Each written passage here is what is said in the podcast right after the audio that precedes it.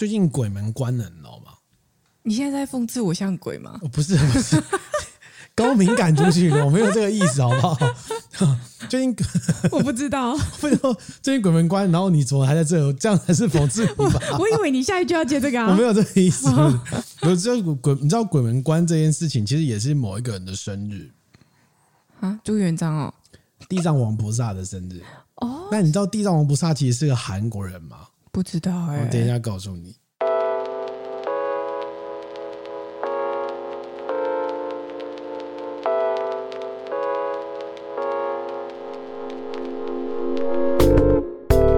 和你一起分享最美好的平饮时光，这里是喝吧葡萄酒。我想说，我今天这个 dress code，我以为你在讽刺我，说最近鬼门关了，你怎么？哦、其实是他懒得化妆啦，就是帮他省一点时间。其实我们现在在录 podcast 的时候，开始要做影像化的时候，一开始我也有化妆，你有化？一开始，但是一开始我们没有影片，没有没有往上丢，我们是。开始录了一阵子之后，影片才要往上丢。对，然后，然后我就开始觉得麻烦。然后我也觉得麻烦，是不是？很辛苦吧？很辛苦，是不是？还是我以后都这样子？反正我们影片也没什么人看嘛。哎，没礼貌啊！你没有礼貌，好不好？大家来看一下，你们觉得我今天在打扮谁？猜猜猜对有奖，猜对有奖，猜对有奖。然后说呃，这个打雷射嘛，打打雷射，割双眼皮。的之后的 look，双眼皮已经这么深，还要跟双眼皮 look。好，然后为什么我今天来聊这个？不是我，其实没有要特别聊这个。聊什么？镭射哦，不是地藏王菩萨啦。你啊，你刚刚说不在地藏王菩萨？哎，地藏王菩萨就是那种，就是会看到路边有一小尊，然后长得很可爱的那种泥娃娃吗？不是吧？呃，不是吗？不是。然后他可能会有一个小房子，然后上面有那日本版吧？那台湾哪里有地藏王菩萨？很多啊，庙里面啊，龙山寺什么里面都有啊。啊，真的哦，里面不是都是什么祝生娘娘吗？不，不是，不是，它有很多，还有关圣帝君，它有不同的科别。哦，对对，在不同的科别。为什么都要聊这个？就是不是因为他今天打扮的像鬼，是因为 是刚好巧合 巧合，是因为呃，因为我最近看到我一个朋友，我朋友我有个朋友是个民俗专家，然后就分享了这个东西，说我觉得很有趣，然后我去查了一下，发现哎，真的是哎。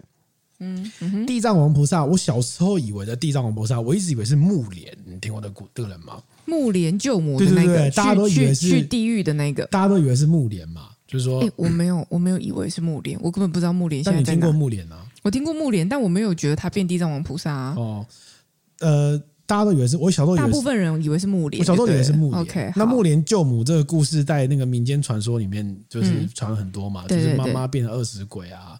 然后他跑去地狱里面救妈妈，把东西拿给妈妈，都变成灰啊，类似像这种东西。那结果最后怎么了？他就跟佛祖求救啊，然后佛祖就救他哦。佛祖说：“你你要发愿啊，你发愿发的不够大，没办法救，你法力太弱了。”佛祖很坏。然后最后他好像就是把，好像是针对路过的人，他就开始救济路过的人。哦，类似像这样。但是他不是地藏王菩萨。好，木莲不是地藏王菩萨。很多后来这个流传的结果都会觉得，都以为他是，但他不是。嗯，他等级比较低。哦，木莲等级比较低，他等级比较低，他是地藏王菩萨的随从。哦，有讲错请便，因为我们我们的 podcast 我们的 podcast 上一次聊到佛相关的东西是在对。星云法师的舍利子。是。那一篇呢，在 YouTube 上有遭遇到这个佛教狂热分子的这个批评，所以我们再度演上一次，这样子有没有？我们最缺的就演上，我们 开玩笑哈。但我后来朋友那个朋友 po 就很有趣，说韩国那个地藏王菩萨原身是一个韩国欧巴，嗯，对，叫金 Q 九，真的是韩国人哦。嗯嗯，我去查了一下，这韩国人他在他叫金乔觉，嗯，哦，他是在唐朝期间的朝鲜半岛人，是属于新罗王朝，嗯，很有趣哦。然后他是来唐朝留学，然后留学之后就就学佛，然后据说他是一个身材很。很魁梧的人，那你知道那个年代？不不，你要说，据说他身材很好，有六块腹肌之类。哎，好像是接近哦，就是这个七尺壮汉之类的那种程度哦。嗯、然后反正就是，啊你看他说什么什么呃，根据古古书的记载说他是这个颈项高起，我不知道什么东西哦，骨骼奇筋，身长七尺。力气比一百个人合起来还要大。我觉得古书都有这种夸大的成分，你知道，就他们很会把人家描述的很稀奇古怪，就说什么孔子特别高，刘备耳垂过膝，对啊，神经病怎么可能？你一现你以现在人类的观点来看，根本不太会一般人是长成这个样子，所以他一定有夸大的效果。当然可能有，但是可能、嗯、可能代表他身材比较高，就是要把他只是有没有到七尺不晓得，嗯，这样可能合理吧？对、嗯，然后呢？然后他就是反正就是从。新罗就蹦蹦蹦蹦跑来唐朝那个学佛，因为唐时当时唐唐时唐朝当时去有很多佛法的人来这边，然后然后就跑到他就跑到一个山里面，然后跑到山里面就开始在这边修行，嗯，一个空地，然后突然被蛇咬，嗯，然后蛇咬之后他就不治疗，自己在那边继续修行，然后这时候出现一个美貌的妇人，跟他恭敬的行礼说：“这个不好意思，小孩子无知咬伤了你，这是。”我们画出泉水来弥补他的过失，不是被蛇咬吗？怎么会？就献上泉水，就是至于说这个妇人可能是蛇的这个妈妈，或是蛇的为氏的人。哦，哎呀，我知道啦，养宠物嘛，对不对？都会自称说啊，我们家小孩啦，这是他的蛇，就是他的没有毛的小孩。对对对，好，冷小孩，冷小孩。然后后来就在那边去修炼，修炼，修炼，然后就开始这个，据说说什么，他们吃饭配土。配一种白色的土，白色的土，反正就是他是在长滩岛。不不不，但我听我 听他的听他那个古书上的讲法，大意上就是说，可能就是在修行的时候，刚开始修行的时候比较比较辛苦嘛，嗯，没有太多人奉养你，嗯，所以他就是吃米加土，就是增加那个面积，嗯、你知道吗？嗯嗯、然后后来越来越多人听说那个山上有一个人在修行，就好可怜。那个从新罗就是就是从韩国人会有人跑来。也要跟着这个法师修，然后汉人又跑来，不是觉得听了很可怜哦？啊，当然也有可怜，就说哦，我们既然没有这个这个这个这么这么这么厉害的大师，我们竟然没有好好奉养你，所以后来越来越多人跟他在那边修行，然后就越养越多人，然后就变成就是一个就变成一个聚集的地方，土越来越多。哎，不是，当然也有吃米，他不是完全吃土，好不好？对，然后大概上是这个样子，然后所以。呃，所以有那时候去查了一下，就发现对啊，这个当时的这个金桥诀的那个样子，就是我们现在很容易看到的当时的金桥诀的那个形象，作为它蓝图，后来变成地藏王菩萨设计的那个原型。哦，它就是个光头，有没有？嗯，然后坐在地上打坐。可是，可是说真的，你也看不出来那个地藏王菩萨是韩国人啊。看不出来，因为汉人都长得很像嘛，汉人长得很像。对，但为什么他最后变成地藏王菩萨？他为什么变成地藏王菩萨哦？不晓得，就是大家的流传吧，流传，因为他有法号叫地藏哦，他法号叫地藏，所以叫金地藏或是地藏之类。然后据说活到九十九岁，然后这个，然后他还有保留全身的舍利哦，全身的舍利哦，对，然后他这个全身的舍利现在据说是在九华山。哦，在中国的九华山。那这样听起来，就是他可能到中国学佛之后，就在中国一直修行到老死了。没错，没错，没错。所以后来也变，这是叫怎么样？中国化了啦。对对对，就你知道那种传说就会一直改来改去嘛。嗯、所以大家没有，后来大家做那个地藏王菩萨，就用这个用他的那个形象去做各种地藏王菩萨的那个版本这样子。然后当然也会跟佛经原本传出来的一些概念，比如说。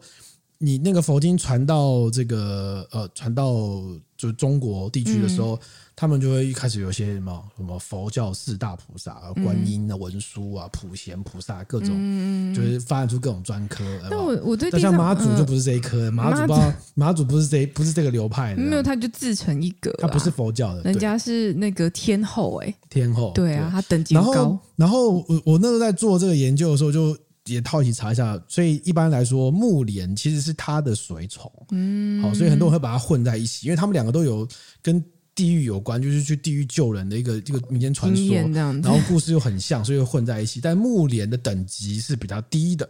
所以木莲不是地藏王菩萨，那木莲不是女的吗？男的，男的。哦，木莲是男的。对，根据这件事情呢，哈，我因为你知道那种你在查资料的时候，就会一个查一个。哦，四大呃佛教四大天王哦，他们叫四大菩萨。嗯，F 四。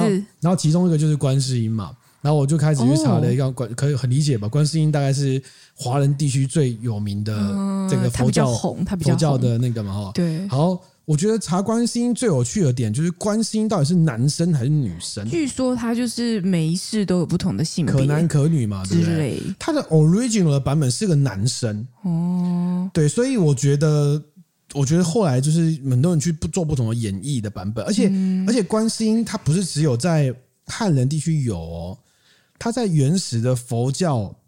像印度是有这个神的哦，是哦，对，是有这个神的。那他怎么那么汉化？只是长得，只是长得不一样哦，长得不一样，长得完全不一样。就是他来台来这个中国中国地区、台湾地区之后，汉化的时候是变得更斯文的。哦变得还有出还有白衣的，对对对对，然后变得开始有这个那个洒净那个。对啊，而且影像化在戏剧上面的呈现上，很容易把什么观音大士描绘成女性的样貌。对，那都不一样，就是就是很纤长啊，然后看起来慈悲巴拉巴拉之类的。然后，然后当然在佛教的解释有很多啊，我这这集我们也要深度哦，就看个大概而已。所以如果讲错的话，我非常欢迎你们在下面留言，请编，但我不会回应你。欸、OK，没有，就是。也有一些说，像慈济啊，或是佛光山，其实都有在讲法的时候，都会谈到这个。我们刚刚提到这个韩国欧巴，嗯，啊，他们会讲金乔觉，对他们，嗯、他们会讲说这是韩国欧巴，对韩国人的朝鲜王子。OK，但是朝鲜王子他是新罗的王室的人呐，哦，新罗王朝王室的人。然后，但是有一些演绎的方式会说，哦，他也是释迦牟尼佛的化身啊，都是他的化身呐。哦，反正后代都是都是他化身，就是可能他们在那个佛教的神明的世界里面，他们有一个他们自己的那个世界观，嗯，会这样描述这样子，所以很有趣哦。所以这故事告诉我们，这佛教里面的原型其实有时候是会有外国人的。对啊，会不会其实哪一个也有可能是什么？我有认真查，没有，就释迦牟尼佛是印度人，这可以理解吧？嗯，对，不会有人觉得他是中国人吧？对吧？他是印度人，完全可以理解吧？那个装扮一看印度人，啊我。我觉得，我觉得后来观世音他到到那个华人世界之后，变的那个形象，一定是当时的朝代的那种，他们帮他画一些画作啊，或者是雕塑等等，就大家一直改，一直改，一直改。对，他就是要刻画成一个呃嗯，应该怎么讲？就是汉人样貌的。的神，嗯，他不会给他弄得像像是印度人这样子，所以他们他们大概就是渐渐的就会改成这个样子了。哦，因为观世音跟地藏王菩萨是释迦牟尼佛的左右护法，他们还有左右护法，观世音旁边也有左右护法，所以他们护法中间还有护法，啊，他们就这个那个那个族谱这样层层叠叠往下的，就护护法。不是不是护不是护法跟论法那个不是。知道了。那你看观世音旁边有金童玉女，嗯，然后他们这个 team 又是在释迦摩尼旁边的一个 team，这样护法护法中的护法，对，大概是有，但是有一说啦，嗯，有一说观世音的形象其实跟希腊神话有点像，嗯，因为你你想想看哦，这你你你这样推论其实是合理的，就是说。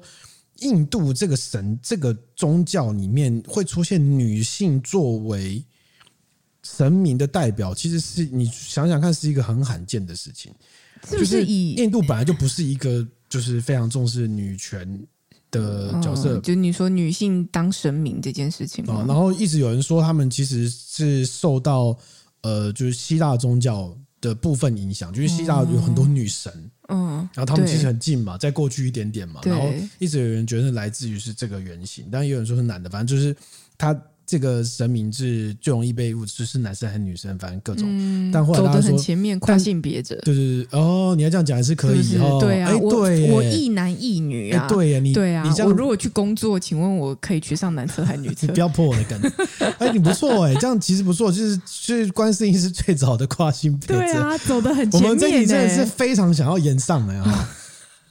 但是这样蛮合理的啊，这这我我没有说错吧？观世音最早的跨、啊、跨性别者，所以以后大家就是对观世音就把观世音拿出来。但一般人家还会称呼他什么观音妈、观音妈咒，这是观音咒、观音什么？他这个观音还是比较偏向是女生公，没有没有没有公司道教。但是我但是大部分不是都会理解说观世音好像形象是有男有女吗？对啊，对啊，对啊。但我们好像没有看过什么女性，没有，他就是画男性的观中性的样子嘛。没有哎、欸，我觉得其实你披披挂挂那看起来，以现代人的眼光，毕竟现代人被洗练过后的那个审美价值观，还是会什么啊，女性穿长裙之类的啊。哦、我现在没有占性别哦，但是，嗯、呃，对对，但我我的意思，我的意思是说，所以会觉得那个皮皮挂挂那样子，那些袍子看起来比较像是女性的袍子。哦，所以你觉得它也是主主要是以女性的角色在？我觉得看起来，因为因为你看观世音他的不管是雕塑或者是画作上面，她穿那些袍子好，即便你说古古人他们其实也都是长袍马褂啦，嗯、但是他的体态是比较圆润的。这个总对啊，因为女性，对女性的体态，她的确先天肢体上面有一些不同，然后她看起来是你知道，就脂肪比较多的部分，所以 这样你也看得出来，你是 in body，你自己你现在 视觉 in body，你现在你现在你现在去 Google 观世音，你看是不是多半都是烧烧烧肉哦，烧肉一点点，微肉一点点，你真的很想被人上来，所以你说，等下的留言都是我在回你。哎，所以你说那个就是取他，如果是取经，就是希腊罗马神话，其实也蛮合理，嗯、因为希腊罗马神话的女神们也都是围肉。哦，维纳斯有没有肉肉的肚子，稍微鼓鼓一点的，然后看起来他们又说那是那过去，也许也有过去的审美。所以你现在去看过去的那些油画，你就会觉得那些女性的体态根本都不符合现代的审美观呐、啊哦。但是我觉得大概要减二十公斤。但我觉得有趣的点是，像这样的神像。你拿到印度的版本就完全会不一样，长得不一样就对了。我我觉得会很有趣的点是，印度的版本会很像是你在打 RPG 的时候，刚开始装备还不够的时候，那那个装备的样子。然后如果是那个华人版本，就是等级已经很高了。哦已经是等级九九，level 九九那种感觉、啊。我觉得，我觉得像那个玩萨尔达里面的那个什么什么女神或什么那个什么祝福，就不管一代或二代，哦、你不觉得他们都很有印度感吗？哦、嗯、，OK OK，就是等刚开始在打，然后比较赤裸，然后就。布布布料少一点，对，然后等级如果高一点，就是哦，看那种华丽啊，嗯，对哦，对，观音大士就很华丽耶，披披挂挂一大堆，旁边还跟着那两个人这样，然后持瓶啊，对，持瓶啊，然后洒进啊，对啊，对对对对对对，是这样这样，对，然后只是跟大家发现，地上会不会做梦梦到他？我不知道，你可能会 你那边跟我讲一些 乱七八糟的话，没有乱七八糟，就是很我觉得很有趣的发现啊，就地藏王菩萨是韩国人，然后这个发现很有趣，跟大家分享，然后观世音。韩国吧，跨性别者。我这你讲的，好，我讲的，我我想他也不会来我下面留言吧？谁？观世音啊！可恶！好，那最近你想要跟大家分享什么？你最近有就健康，我们健康频道，对，我们继续开始健康的话题。每次都说要分享生活，然后我生活最近就是在琢磨健康这一块，所以我只能跟大家分享这个，请大家就是自己讲自己都心虚了。没有啦，其实这个东西已经风行已久了，就是。呃，好像是从韩国那边传过来的。最近做什么事？就是我最近在上皮拉提斯。哦，呃，也不是，应该是说去体验了几堂课程，对皮拉提斯开始有一点兴趣，这样子。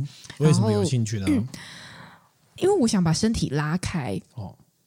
我其实是我先解释一下皮拉提斯，它其实就是一种运动，然后它有分垫上的版本。所谓垫上版本，就是你可能是在瑜伽垫上面去做一些动作，然后达到一些运动的目的。那另外一种是器械的版本，它器械版本它又有分什么床啊，然后什么椅子啊，什么之类的。器械版本听起来好恐怖哦。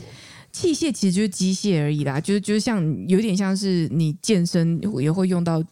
就是机器这样子啊，嗯、那他就会在那个一样是在一个躺椅上，呃，躺椅就是在一个床上面，然后叫你去做一些伸展动作，或者老师会教练会指导你做一些特定的动作，然后借由这样子的做法去训练你各种不同的肌群嘛。就自己做，大意上自己做，还是教练会帮你压或什么之类的吗？诶，通常不会帮你压，但他应该会去观察你的动作是不是呃。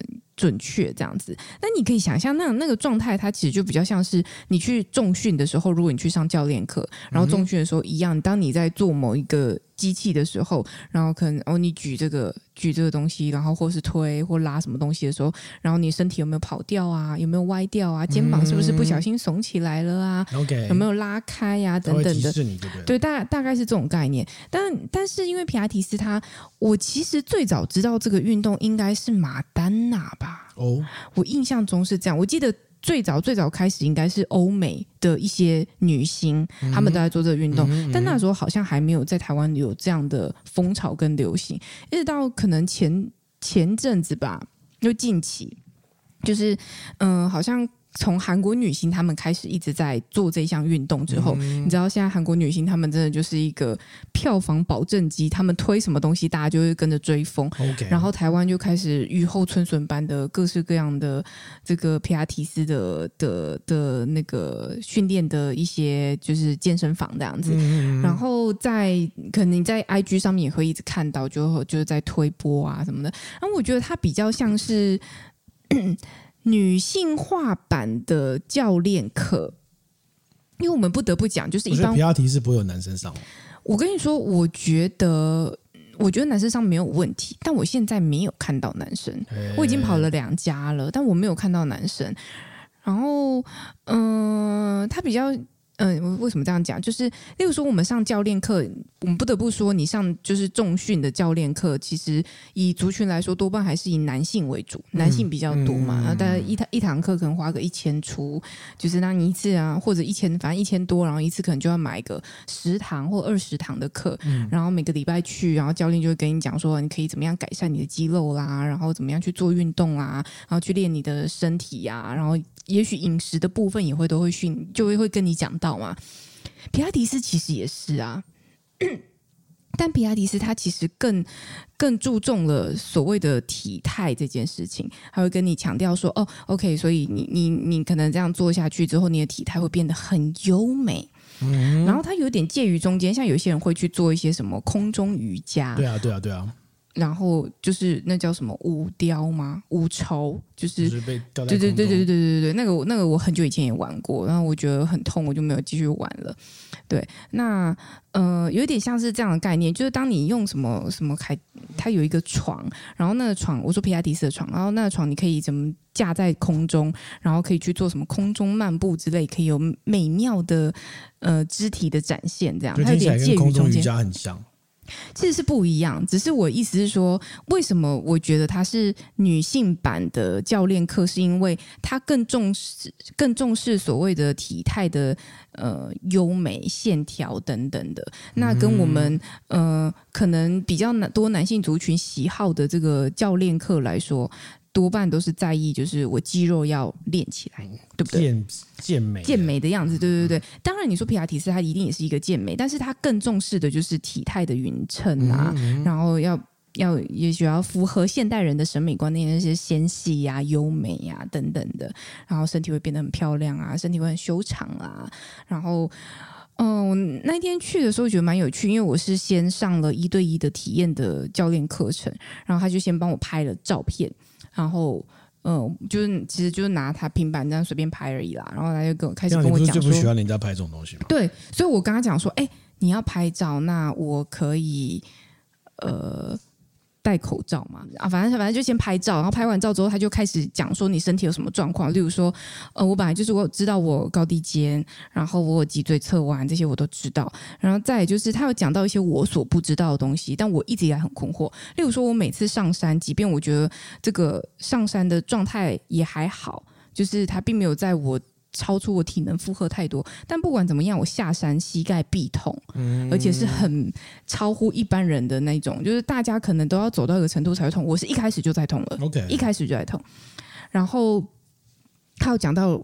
两个东西是我我所不知道，但我觉得可能有解答到我的疑惑。第一个就是他说我所谓的膝超伸的问题，膝超伸，膝盖超越伸展，膝超伸，膝超伸的问题。膝超伸就是你的膝盖会过度打直，打直到嗯，就是会站得太直了，然后它的线条会跑掉。你的呃大腿前侧，因为一般人大腿前侧的肌肌肉或者是。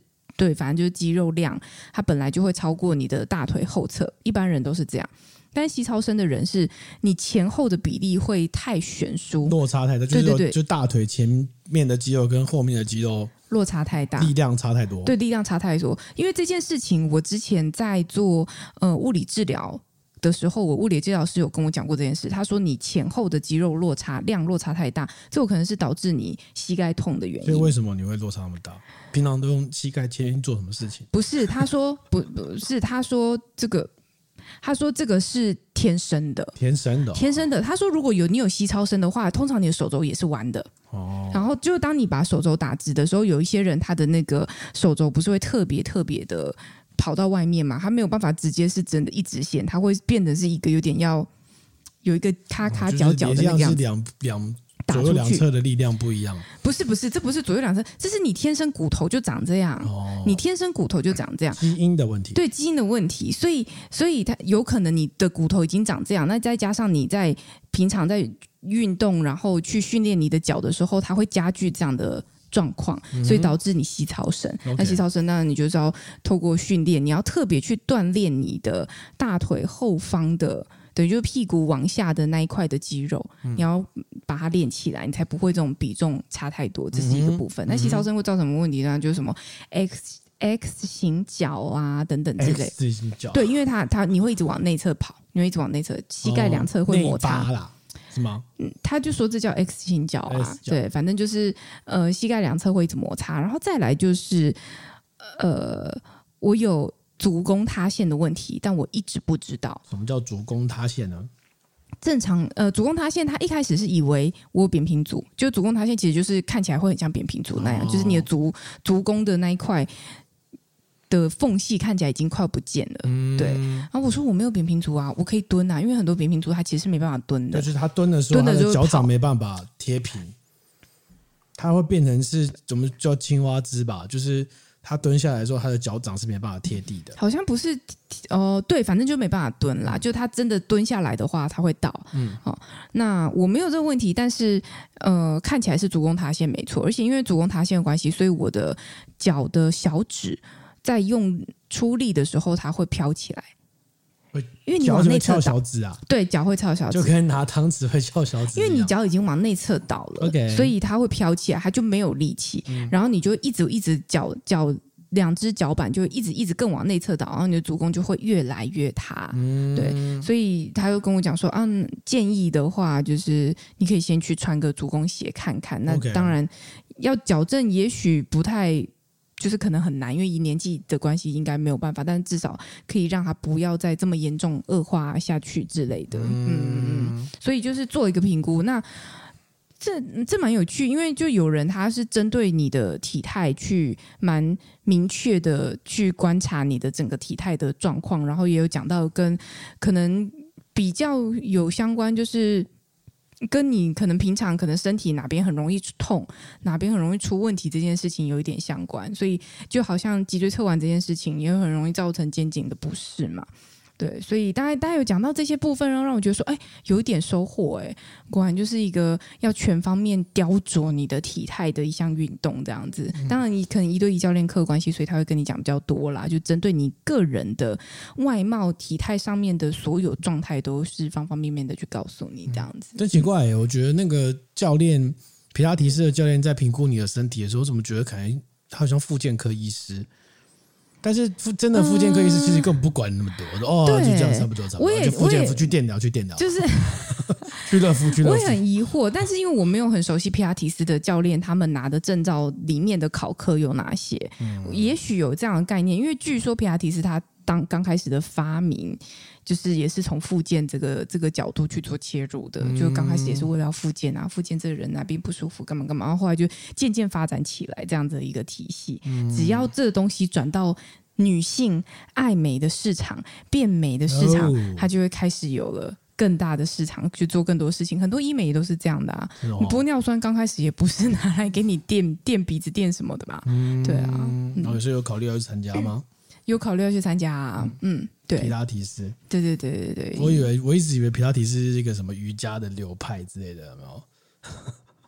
不是，因为瑜伽有分很多，瑜伽我就我就我也我也不懂，因为瑜伽我其实很少上，Okay. 就什么哈达瑜伽、阴瑜伽、热瑜伽、热瑜伽、皮拉提斯，听起来就像同一个派流流派啊，但其实完全不一样的东西。没有，应该说很多教室他们其实这些会是一起有的，哦，混在一起。不是不是混在一起上，也有瑜伽，也有皮拉提斯。不是不是，嗯，什么意思？就是他有开瑜伽课，也有开。对对对对对对对对对，啊、很多会是混在一起的，就是它的性质上比较接近。就是你想嘛，女性取向啊，讲到男生都只能，呃呃、只能做健身房重举。哎，我不是要讲这个性别的问题，就是但是的确现行的大众的样态是这样啊，嗯、对啊。但我我也不觉得只有男生可以，呃呃呃，我女生也可以。但是只要是呃呃的时候，那个就是男生比较多，比较少看到女生去。女生如果像皮拉提斯的瑜伽、空中瑜伽，大家全部都是女生。对啊，你也很少看到男生在那边空中瑜伽嘛？绑一个姿势，对，绑一个带子，想要当仙女这样子 飞，体验嫦娥的滋味。对，还是你要去看看？我就是为了发 IG 嘛，我去大概就做做一次而已吧。现在试试看吗？好像也是没有兴趣，没有兴趣，没有兴趣。对啊，OK，好，再来是葡萄酒的部分。这一集我想要跟大家分享一个这个方法学。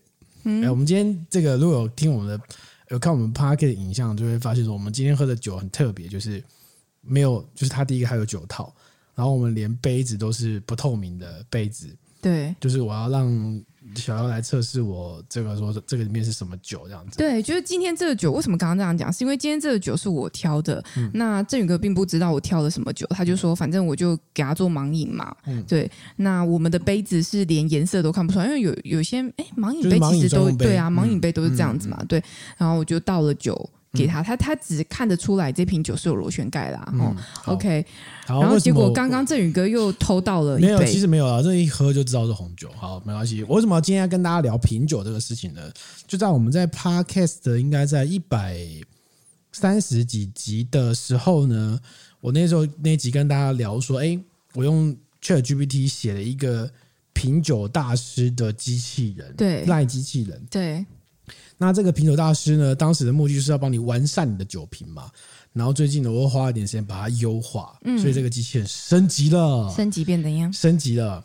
这个品酒大师呢，他目前能够提供的版本是，呃，它可以仿照某一个特定酒瓶家的风格，嗯，来写出酒瓶，嗯，然后另外。还新增的清酒，它也可以通用哦。清酒、清酒跟葡萄酒可以通用，因为我所学就这两个嘛。是是是。那我为什么会扩充呢？啊，我那时候那时候这个品酒大师，我在 Pocket 上讲之后，我有开放听众来说，哎，如果你想要试试看的话，可以来私讯喝吧葡萄酒的粉丝团。那有听众来问，那当时我们在 po 文的时候，也有听众很好奇问发问说，哎。这个写酒瓶不是就自己在写吗？对，为什么会需要机器人帮你完善这个问题呢？对，不然你这样写出来，是不是说就是跟你喝的没关系吗？对，这个就要跟大家解释一下，这大家有所误解。嗯哼，好，我为什么会写这个机器人呢？原因是因为呃，这个我们要这个 review 一下我们那个这个什么小骚，就我们这故事开瓶器小骚曾经来上过，然后我们曾经有一次在一个品酒会场合里面，嗯，我们。出席很多那种业界的品酒会嘛，嗯，他会很多摊，然后每一摊都有爆人家料，没有没有没有没有，就有很多摊就五六摊这样子，很多摊很多摊，然后通常业界品酒会就是你会去跟每一摊去要酒来喝这样子。你看哦，假设一个摊子有五支酒，那你所有的摊子加起来可能就是六六十支、七十支之类的酒。对对对。其实，即便你有吐掉，你也很难在这个情况之下清醒的判断你到底喝到了什么东西。譬如说，像我们昨天去参加一个聚会，面全部都是 Blanc，好，那你就会，你就会，其实你很难判断，你就大概就差五趴，你可能这个饱满一点，这个瘦一点，这个香一点，大概大概大概就这样子。嗯，然后你唯一会印象深刻的，大概就是长得很怪的酒，嗯，就特别难喝又特别好喝的，要要拉开很大才会记得。嗯嗯。那我们在一般品酒的时候，很多情况也都是长这样子，就是说你可能有意识会判断几个风味的面相，但是你没有办法写完整。那这个时候，品酒机器人呢，它就可以帮忙你，它可以帮忙你给它一些片段的讯息，它根据这些片段的讯息写成一个完整两百字的酒瓶给你，嗯，你可以再微调，嗯，对，这是这个品酒机器人的功用，这样子哈。那我先聊一下，说今天聊到品酒呢，我就来聊一下说，平常我是怎么品酒的？嗯，你是怎么品酒？我的品酒呢，通常就是你呃，一般就是倒一杯酒，假设我今天是要品酒的话，对，一般来说我会先先看一眼颜色。嗯，那看颜色就是很正常嘛，就看一下有没有悬浮物啊，有没有雾雾的啊，有没有过滤啊，然后你看一下颜色，大概可以判断说它大概是什么样的品种、嗯、品种或年份，嗯，你大概会有一些概概念。譬如说，我以红酒为例好了，譬如说，呃，你看它颜色比较淡的，那可能就是呃，这个也许是圣乔维斯，或是皮诺诺啊，你会大概的概念。那颜色比较深一点的，你可以往 Shiraz、Cabernet Sauvignon 用判断，你大概可以判断它的。品种是什么？那如果它颜色看起来有点哎橘橘的，可能就有点年份，你有点概念啊，你会形成初步的印象。那通常颜色比较深深的红酒，以红酒为例，嗯，嗯。也代表酒庄的萃取比较多，嗯，那萃取比较多会反映在的风味上，就是它的单宁可能比较多，嗯，好，这是一个初步的判断，或是它的产区来自比较热的产区等等之类的初步的判断。然后大概我会，大概我再我就会闻一下，那闻一下呢，通常我的做法是先先闻，然后闻到一个香气之后，不管是什么味道，第一时间你闻到的味道，我就会先记。嗯，比如像这支，我觉得它闻起来有一点那种比较轻盈的莓果的味道，嗯、很明显，哦，轻莓果味道，然后有带有一点点花香，但没有很明显。通常第一次闻，那那很多人在品酒的时候，他会困惑点是说，哎，那我是怎么闻的？是这样子，就是短时间闻很多次，还是我是闻一次，深吸一口这样子吧？其实是深吸一口就好了。这为什么呢？因为你短时间多次的闻，这样，就是闻很多次。这代表说你的引擎是多次发动，嗯，因为你闻一下，你的引擎是发动一次的，嗯，那你这样子，其实，嗯嗯嗯嗯嗯，就是其实发动，其实比较比较会比较辛苦一点，嗯，所以我通常会闻一次，然后先记录下第一时间闻到的味道，嗯，然后再来就是有很多人说啊，我闻不到什么味道啊，这个就是一个技巧，就是说你可以先闻一次之后，把你任何想到闻到的感觉先记下来，然后再闻的时候，你就会对这个问。你就会对你第一时间闻到的味道，你会麻痹，对，你会开始忽略它，嗯，那你就会开始找到我第跟第一次以外的味道有哪些，你就会开始记录。其实这个跟我们之前有讲过，说这跟听音乐的方式很像，跟第一次一直听鼓。一直听鼓，假设啦，然后先听鼓，然后听完鼓完之后，你最后可可以略过鼓，然后开始听说哦，然后他的其他的，比如说贝斯在哪里？贝斯啊，贝斯听到了，听到了，就是你要很细致的去听，啊，听到了，然后就开始略过，然后再来听说，哦，好，那我听一下吉他吧，这样之类，就是，没错没错，一层层拆解。但是，但是我必须说啊，我觉得香气的品名是一个很细、很细致，尤其是在葡萄酒的这种。饮品来说，它很优微，因为它毕竟不是，它毕竟是低温，它毕竟不像咖啡，因为咖啡的香气是很出来，这个你有讲过吗？对，因为热的，嗯，它的香气是很奔放的，但是葡萄酒毕竟是低温的，所以它的香气是相对比较优微，然后嗯，再喝下去等等，嗯，要对我对我来说，以我个人来说。如果我要一层层的去挖开，我到底喝到了什么，闻到了什么，我要静下心来。嗯，我没有，我没有办法在那个像像我们昨天的活动，那我们昨天去的那个纽西兰。品味纽西兰嘛，对不对？好、嗯、像这样子的活动，当然他就是呃认识呃看到很多新朋友，呃看看到很多旧朋友，认识很多新朋友，很开心。可是要在那样的场合里面，这样一直一直在那边写酒瓶或什么干嘛？哦，我觉得这真的太累，我没有办法，而且我可能也喝不太出来。OK，那当然品现场又有食物啊，又有什么的。这品酒当然是一个身心灵啊，这他没有办法，就是说不是只有你喝进去或闻到才是才是东西，你的光啊。你冷气的温度太热或太冷等等都会影响，都会影响，这很正常，这很正常。那我昨天都一直看着这些酒摆在陶朱隐园面前，哦、因为你看那个窗面对应的就是一一个陶朱隐园在那里啊。Okay, 那有感受到这个酒的美好吗？有有啊，还是有啊，还是有，因为环境很舒服嘛。啊，那再来就是你刚刚提到说嗅闻很修很优美啊，拜托清酒才优美好不好？啊，清酒更优美吗？清酒如果你喝到的是非熏酒以呃。呃，熏酒以外的酒的话，很多人对他说判断是很困难的，很困难。我觉得是需要一些品饮经验的训练。那我的我的学习模式比较像是，我先知道它的出题范围有哪些。嗯，就是很多葡萄酒人会有一些词库，比如你看到这个人在描述什么叫红果实的黑果实、红樱桃，那么黑樱桃，嗯，你大概可以知道它来自是哪一个。流派。的对，然后就是 WACD 流派，它它这个模式比较像是我先给你一些题库，嗯，你去找找看有没有这一题，嗯嗯，哦，大概像这样子。那另外就是，如果你觉得嗅闻起来闻不到什么味道，那你就先喝吧，哦，因为先喝会有鼻后嗅觉，你的液体会透过你的嘴巴跟鼻腔的连通，会再给你一些你没有闻到的味道，嗯，会更清楚，所以鼻后嗅觉很重要。然后就开始喝，那开始喝呢，通常我会分几口。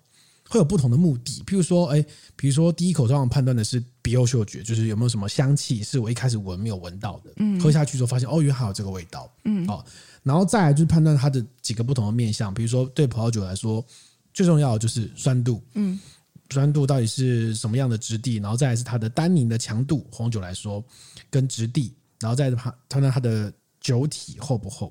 我一个一个来讲，酸度通常就是如果你有流口水的话，通常就是中等偏高。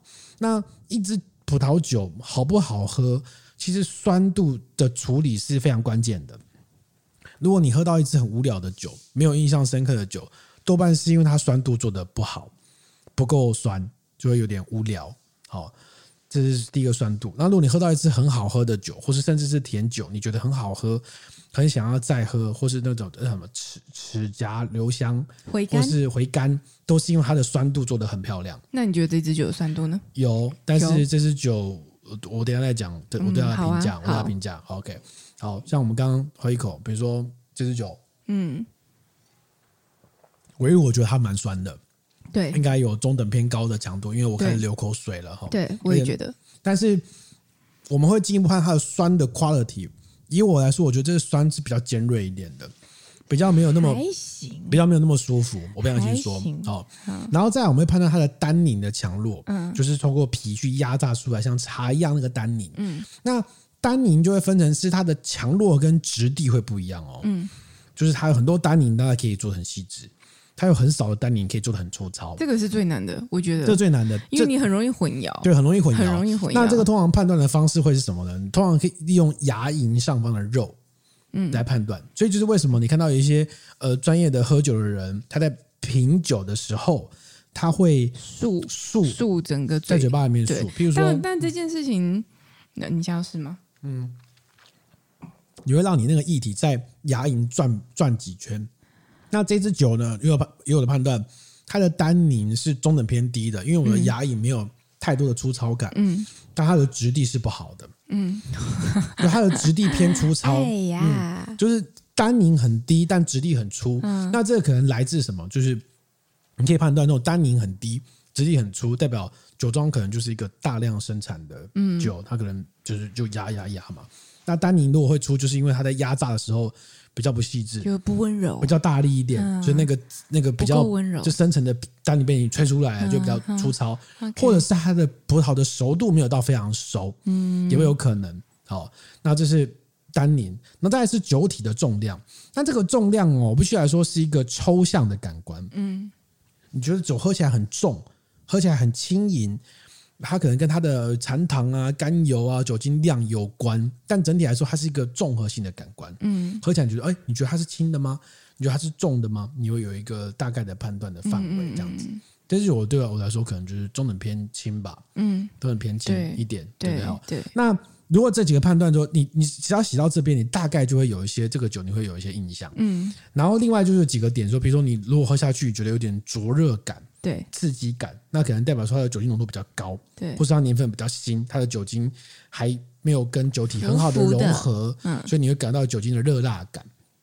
但如果你去看酒标说，哎，发现酒精浓度没那么高，可能十三点五或十二点五，那但是你还是感到那个刺激感的话，那你可能就要回推说，是不是酸度比较高？有可能是酸度带来的刺激感。哦会有，或者是说，就是可能酒还可能还有点微气泡，这可能会有一种这种状况。哦，对，有时候也会诶。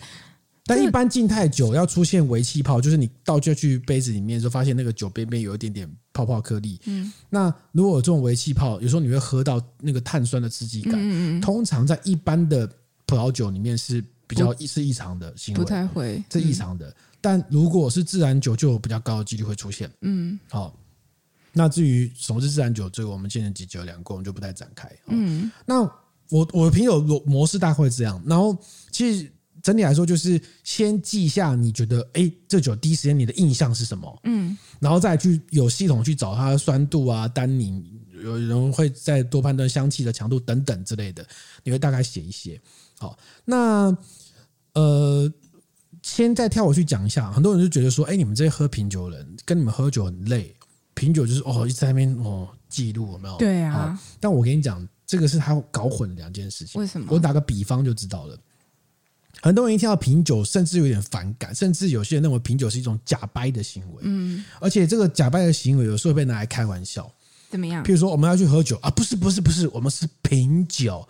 其实带有一点讽刺的味道。嗯、然后我们不是酗酒，我们是品酒。我其实不太会这样跟人家强调这件事。就算我真的是去品酒，我就不太爱这样讲。呃、对我反而觉得他有一种，你知道，就是反而要高大上，不是，就是不要这样就是你不要。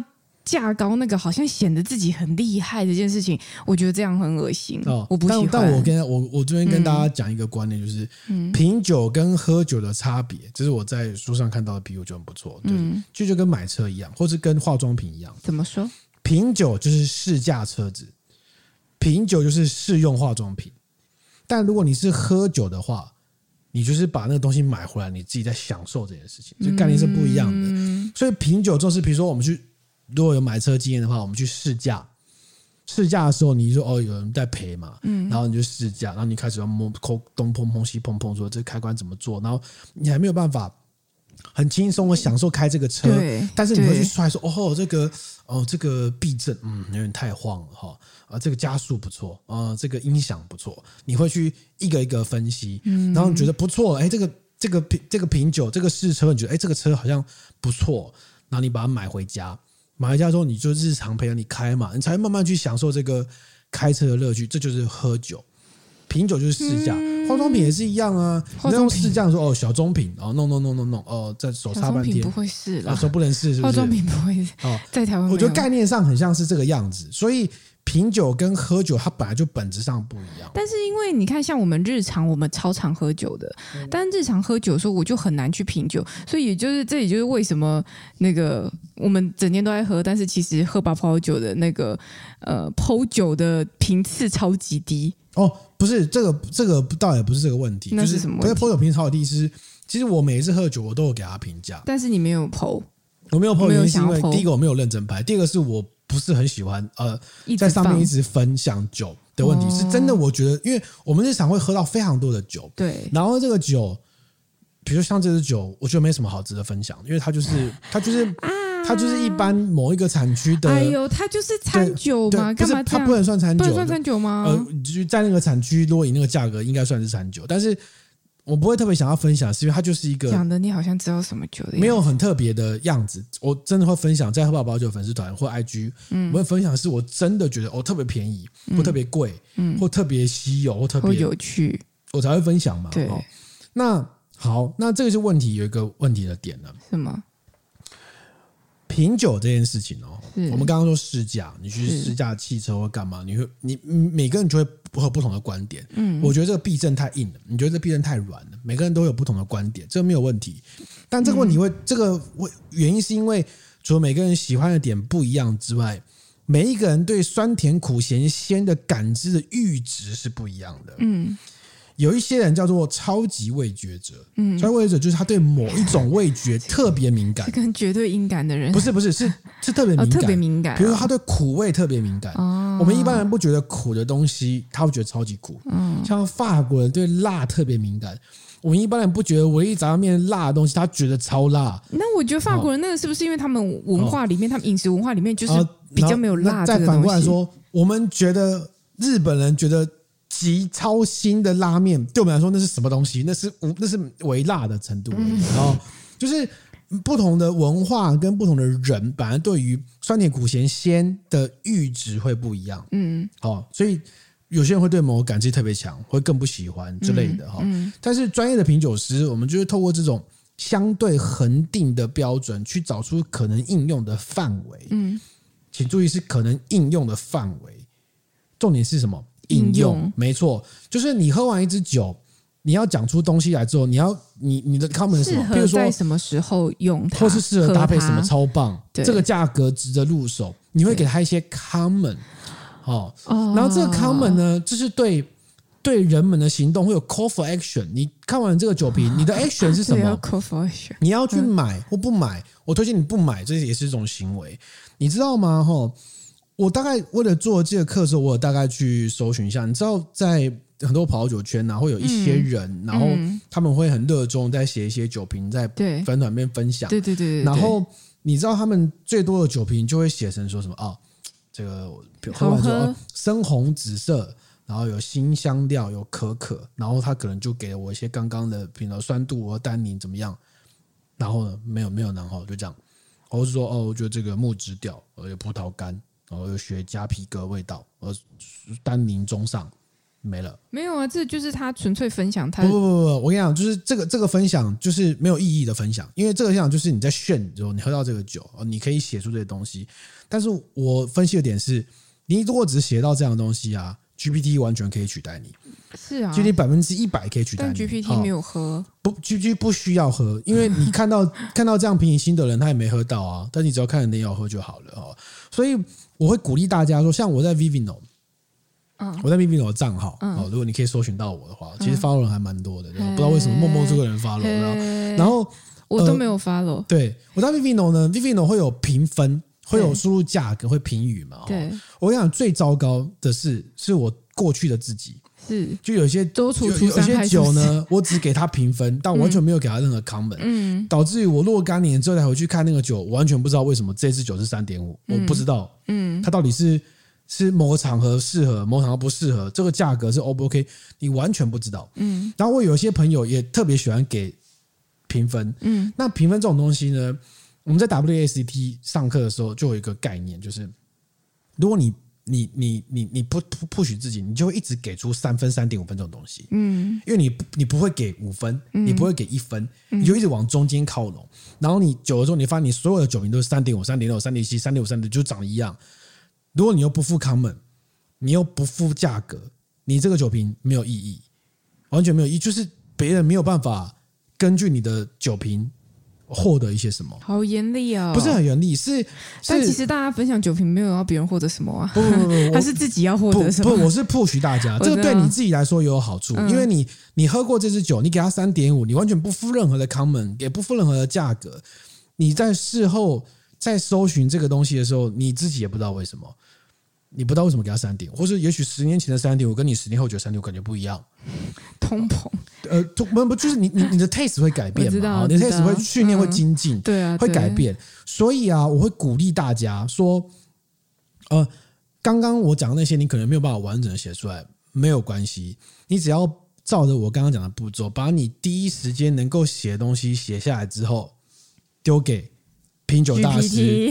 不是丢给我写的品酒大师，如果 GPT 他可能没办法完善，对，是你写的。但我写的品酒大师已经帮你先设好了舞台，嗯，你只要跟他讲任何片段的葡萄酒或清酒的讯息，他就自动帮你完善成一篇稿子，对，完善明明两百字的酒，而且扮演扮演着就是各个真正的品酒大师来帮你完善这些东西。对，但是我还是鼓励大家哦，说就是你在写酒评的时候，你还是要尝试就是。你你写完香气，写完各种你各种印象，你还是要给他一个 comment。那个 comment 你可以先从很 personal 的开始，嗯，譬如说哦，我觉得这间这支酒跟小妖喝起来感觉超棒，因为小妖今天这个得得了这个得了新闻奖哦，乱举哦，然后我们庆功喝的酒，所以我觉得这酒喝起来超棒的。OK，先从这样来入手，那你丢给品酒大师，他就可以帮你完善你的稿子。嗯，你你就是有一个情境，你慢慢就会知道说哦。我觉得这支酒好喝或不好喝的原因是为什么？因为你要你要下一个总这总结论的时候，嗯，你就会回头去检视你前面给他的评语合不合理。譬如说，我觉得这支酒嗯喝起来有玫瑰啊，有草莓的香气，然后酸度可能中等偏高，然后单宁中等偏低，但我觉得它不好喝，为什么？为什么？你听起来你听起来是任何宜人的味道都有，然后。都有，对。那你最后的结论是说，哎，我觉得它喝起来不好喝，我喝得很慢。你就会问自己，为什么你会这么觉得？嗯，我会问，哦，原来是这样，酸度太尖锐，单宁做太粗。哎，你就可以多写两句。好，那我这个 GPT 呢，目前最近的版本是原本是用 GPT 三点五的版本。嗯，那三点五版本呢，当然是因为成本啊，就是它的那个 API 调动的费用是比较低的，然后。我之前有试过用四的版本，就是四会是卡住，然后最近踹出来，哎，发现四可以用了。然后四可以用之后，我本来想要做一件事情，就是 GPT 三点五，它本来最近有开放个 Fine Tune 功能，嗯，就你可以为自己喂一些资料，嗯，训练自己的模型来做。那我本来呢想说，哎，那既然可以 Fine Tune，那我就去找一些知名的、知名的这个酒评酒评家。哦，然后来来来看看说是不是可以用得起来，嗯，然后呢，我锁定的呢就是这个呃知名的酒评家，这个 Robinson 不是 Robert Park，Robert Park 我有想过，嗯，但我后来想一想说，嗯，算了，就是 Robert Park 他已经退休了，就是不红了。对，我我讲的这个就是 Jessica Robinson，这个 Robinson 呢，呃，大家对他最大的认知应该是这个通用葡萄酒杯。哦，就我们在用的，对，通用葡萄酒杯。那当然，它其实是非常红的，它是 Master of Wine，就是葡萄酒大师的称号。嗯，哦，那这个呃，他还有写世界葡萄酒地图，就是如果念到 WSET Diploma，你一定会翻到这本书。嗯，这样子。然后我就用我，我本来一开始想要找他的酒瓶，然后因为他酒瓶要付费嘛，嗯，那我就找一些那种网络上他流传他写过的酒瓶，嗯，就我看一看，发现嗯。他写的好像也没有非常具体，但是有一些样子，但是没有不不比你想象中的那样，就是给一个哦很明显的什么。然后我就问 GPT，但 GPT 就他可以理解这个酒瓶的风格，虽然他即便没有特别学过。那我就列了几个不同的酒瓶家，在未经提示的情况之下，问他说这几个酒瓶家的酒瓶有什么差别，他又讲出来。嗯，他甚至可以知道谁是男生谁是女生之类的。啊，哦，是哦，对对对对，可能看名字吧，我不确定，我不确定。好，于是呢，我最后就跟 GPT 的讨论情况之下，我修改我的 prompt，把这个酒评家，就是说你深受这个酒评家的影响，然后最后产生的几个版本，有三点五版本、四个版本，酒评家 A、酒评家 B，那我丢给小妖，丢丢给其他的葡萄酒界的人来看，你觉得哪一个写的最像专业的酒评家？结果大家的答案跟我一样吗？偏一致。啊，就是大家可以辨识出来哪一个是我请他去访问 Rob 仿 Robinson 风格的东西，是可以辨识的出来说跟 GPT Four 的版本是不一样的哦，三 D 版本也是不一样的，代表可以用嘛？嗯，然后呢，哦，另外附带一下，为什么用找 NW 呢？这个 Master of Wine 哦，这个东西很不很不容易。你必须在 WSET 拿到 Level Four Diploma 的资格，你才有去报名变成 Master of Wine 的资格哈。就是要再经过更高强度的训练跟考试啊，写论文或干嘛。然后这个 Master of Wine 啊，它在一九五三年是第一次开始增加这个 title，嗯，所以你会在他的名，你拿过的 title 人后面可以挂一个 NW，比如说就是哦洪安以 NW 那种概念。那你知道目前有多少人吗？你上次有讲过吧？一百多人？怎么可能？哈，没有吗？在一九五三年第一次考试以来，有五百零二人通过这个考试，其实非常非常少。七十年来就五百的人通过，现在全球只有四百一十五个，可能有人挂掉了，对？全球有四百一十五位，这个数是什么概念呢？这个数大概跟全球的超过。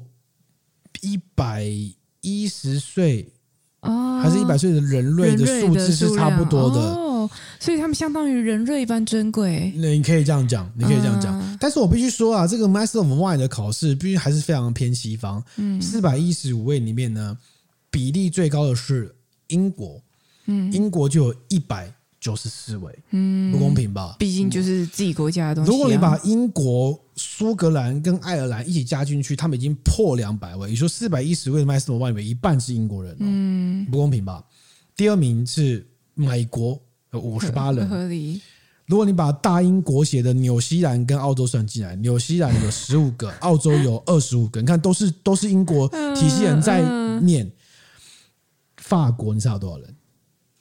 嗯。二十人，法国人觉得说妈的，我妈都在酿酒，还跟你学什么 Master of Wine？法国就有十八个，OK，明显法国人就非常不屑，okay, 不想加入。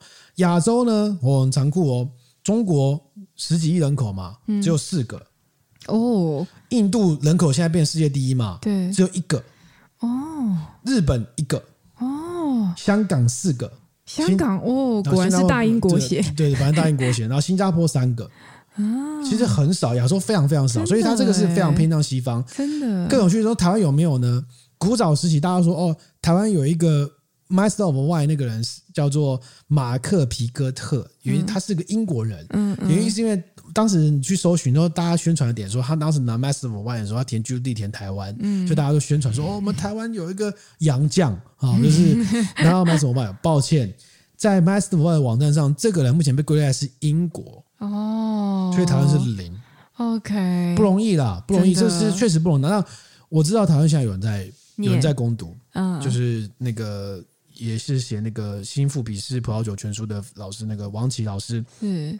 目前正在攻读 Master of Wine，嗯，是非常值得期待，搞不好成为台湾第一人，对啊，嗯、其实非常非常难的一个东西。那我们刚刚讲的这个 Jessica Robinson 呢，他是在一九八四年的时候拿到，也就是我出生那一年拿到 Master of Wine，哦、然后他是第一个，因为当时 Master of Wine 他开放的时候都是一些葡萄酒圈的人，嗯，他是第一个非葡萄酒贸易圈的人拿到，嗯，他的职业是记者。哎，是哦。当然，那个记者的定义可能跟我们不太一样。他就是在这个呃，在那个《金融时报》担任九线的记者。哦，那你加油啊！我加油，是不是？对啊，那你加油啊。拿到了也不能干嘛，其实。然后他呢，因为他其实就是他现在是这个 Jessica Robinson，他其实他他其实他也是英国人的，嗯，就他也是在那个两百个英国人。哎，其实拿到 Master of Wine 在那个国家应该变成 Top。但是你的国家有两百个 Master of Wine 的时候，是不是觉得有点好像落掉？还好吧，可是毕竟这还是很少啊。嗯、但主要是因为他写的世界葡萄酒地图跟牛津葡萄酒指南，在葡萄酒界里面是呃，就教科书籍的内容，嗯、就是你一定会翻到这个东西。嗯、你看看他，因为他跟别人写嘛，跟一个叫詹森的人写世界葡萄酒地图，就是他要写全世界的产区。对。包含中国，嗯，哦，所以你想这个，他他要懂多少东西？嗯，而且每一个产区，他都要写出它的气候跟当地目前的酿造的趋势跟历史是什么，厉害的酒庄有哪些？这个需要非常庞大的知识吧，嗯、知识吧。嗯、OK，这是葡萄酒的版本。目前呢，如果你使用品酒大师的版本，你你给他的酒瓶，它会产生一个。仿照他风格的酒瓶，帮你完善。嗯，嗯，那清酒的部分呢？我找的是一个叫做这个约翰冈特纳的这个人，这个人他是一个美国人，美国人写清酒。Yeah, 他是一个呢，呃，跑到日本去做英文老师，就在日本的时候爱上了清酒，然后就开始去疯狂的钻研清酒这件事情，然后最后在日本变成一个非常厉害的一个清酒的这个评论者。嗯，他的职业是。记者哦，对，也是记者。因为他在日本的时候为读卖新闻等等写一些清酒的专栏跟清酒的产业的报道。真的是你加油啊！对，我加油，是是。对啊，不要闹亏。所以他后来就在日本的酿造研究所取得清酒专家的资格，这样。所以我后来也请 GPT，如果让你输入的东西是清酒的时候，他会判断，然后并且仿照这个酒评家的风格，OK，来写入清酒的酒评。OK，但我必须说了哈。GPT 这个事情，它不是凭空创造，嗯，它必须根据你写的东西来完善这件事情。嗯、所以你如果给它是 nothing，它出来也是 nothing。就如果给它说红色红酒不错，嗯，好喝顺啦，哦，对，搞不好它就真的给你产生就是大象的东西，但看起来蛮无聊的这样子的。那另外这个版本目前还请他在文末去仿造神之拿的场景，就是说你要为这个酒的意象。做出一些想象的空间，uh. 可以是音乐、绘画、戏剧、电影，随便你的决定。所以它最后会产生一段说，这就像是某一种爵士乐，但他会讲出那爵士乐的类型，uh, 或是那绘画的风格。那我知道小妖上次看到说，哦，某款酒说他是说巴洛克的风格，你觉得好像哎很有趣，就不错啊，因为他就金玉其外，败絮其中啊。那瓶酒不就是这样吗？就是名过其实，就是其实更要讲应该是洛可可嘛，他的风格其实就是过度。过度华丽的雕琢跟雕饰啊，但其实其实内在是没有什么内容，很空洞的。但那瓶酒不就是这样吗？嗯、就是结构很松散，很空洞。概念上是这样子。对对对对对对，对啊！所以呃，我所以我觉得这个是帮助你去完善你的酒瓶的一种方式。你可以根据它产生的内容之后再做一些修正。嗯，哦，然后经过我的调教之后，现在产生的内容文字品质更高了。嗯，但是还是 push 大家说，你在品酒、你在试驾的时候，你可以尝试用一些方式。描述你闻到的味道，给他一个结论。看完你的酒瓶，要买不买？很贵不贵？嗯，乱举，很爽不爽？都都好，慢慢写出你的东西。你可以回头解释你的逻辑到底正不正确，这样子。一样的，这个只开放给喝吧葡萄酒的听众，所以你只有听了我们的 podcast，听到这个时候，你才会知道要怎么加。要怎么讲？要讲通关密语吗？通关密语就是没有啊，你就来通关密语，你就你私去喝吧葡萄酒的 IG 或粉丝团。通关密语说你想要试试品酒大师，我们的品是我是品酒大师也可以啊，随便你，只要让我知道你意思就好。芝麻开门，芝麻开门，讲三次。评语的评，你不是应该要设计一个就是比较比较。哈兹卡系的通通关密语让大家。我爱喝吧葡萄酒，知道？这样是我们。我爱小妖啊，太奇怪了吧？我喜欢小妖，太奇怪，太奇怪了。呃，不管，反正你只要说我想要试品酒大师，品酒的品是那平平的平哦，不是三个口哦。贫贱的贫，贫贱的贫，所以如果你打错字，振宇哥绝对不会理你，因为他很 care 人家打错字。哦，真的哦，真的。你就说你想要试，然后我就会把这个这个 line 的账号分给你，就是赖机器人，还有他使用的方式会跟你讲，你大家可以尽量来试试看？试用期限呢？没有期限啊，你只要听到我们这里，可是他用不是就你那边其实是要付款的，我付款没关系，没关系，为了听众没问题。好不好？那你要用用的时候，如果你有觉得有什么样的意见，你可以回馈给我。用到振宇哥突然觉得啊，我钱有点不够了，我们就停止。如果哪一天突然转成付费版本，有没有啊？你先付费，你先前加入就免费了，继续免费。养套杀要加入，快重找，重重找。OK，搞不好之后没有，你先加入开始用嘛，用了开心之后，后来以后付费增加不同的酒评家的版本，嗯，你可以仿照林玉生老师的版本啊，付费加 二十块。我觉得他会告你，没有，不是 GPT 不是我，我只是下 prompt 而已啊。然后 OK，但后面那个 prompt 的设计是出自于我的设计的，对吧？这个只有开放我们喝宝宝酒的粉丝。